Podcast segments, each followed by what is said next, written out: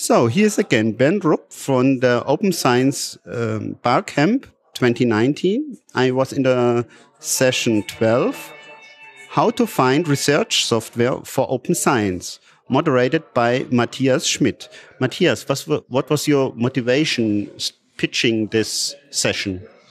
Um, I'm interested in how people find research software, right? So the idea was to get in a room with full of people, I don't know, and see um, from all different kinds of uh, scientific fields how they actually find software and what their experiences are with sharing their code.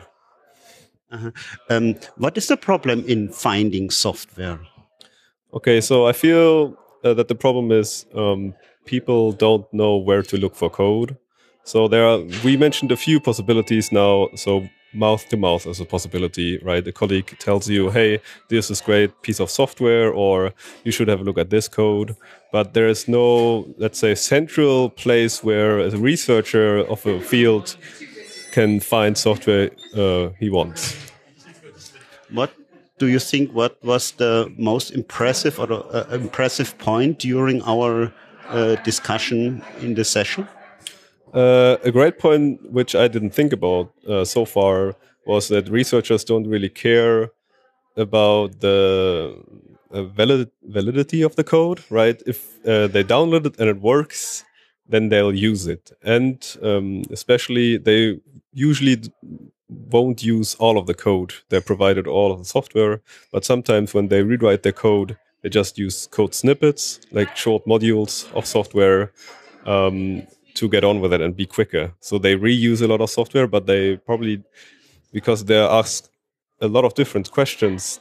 Not all of the software is um, fits them right, so they just have to uh, change the code for themselves. So that's a that's a perspective I didn't think, uh, think about before.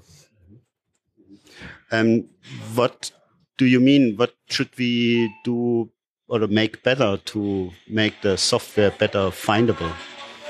Okay, so I feel like the approach uh, to building communities is a good idea. So um, connecting people who can actually uh, recommend software to other people who have used it is a good idea. Also, I feel like that when you start citing software or software modules or certain parts of code, then you can um, try and get people to actually upload their code uh, because they will get credit for it. And I think that's the best way to actually start people, uh, st start scientists to uh, make them upload their code. Um, now we we find out also that the the usage of software is rather different. Uh, do you think that this is also a problem because there are guys using code for redo uh, make another code or using code to solve a problem. Uh, do you think that we need therefore different uh, different search engines? Uh, well, in an ideal world, uh, you wouldn't need a search engine because uh, you had some kind of metadata repository where you could find every single line of code there is but that's probably not going to work, right? So we probably have to still have different possibilities.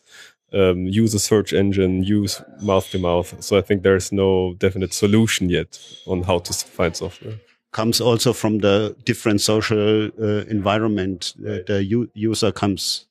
Yeah, I think that's also a problem because um, there's so many diff uh, different topics in research. I mean, how many people are going to reuse code in marine biology, right? There's only so many people who do that kind of stuff, and then they're really specialized in certain fields. And reusing that kind of code, um, that I mean, that's like how many people? Twenty people, or I don't know how many really there are, but it's just a guess. So that's also a problem that they're so diverse, the scientific fields who do programming. Matthias, what is your profession in developing software? Uh, I've dabbled in Bash scripting and Python so far. Um, I've written a few scripts for uh, interdisciplinary teams uh, doing research at the Charité. And where can we find your software then? Uh, so far, only on GitLab on the HU, but it's only a private repository, I'm afraid. okay, thank you, Matthias. Thank you for your information. Thank you. Thank you.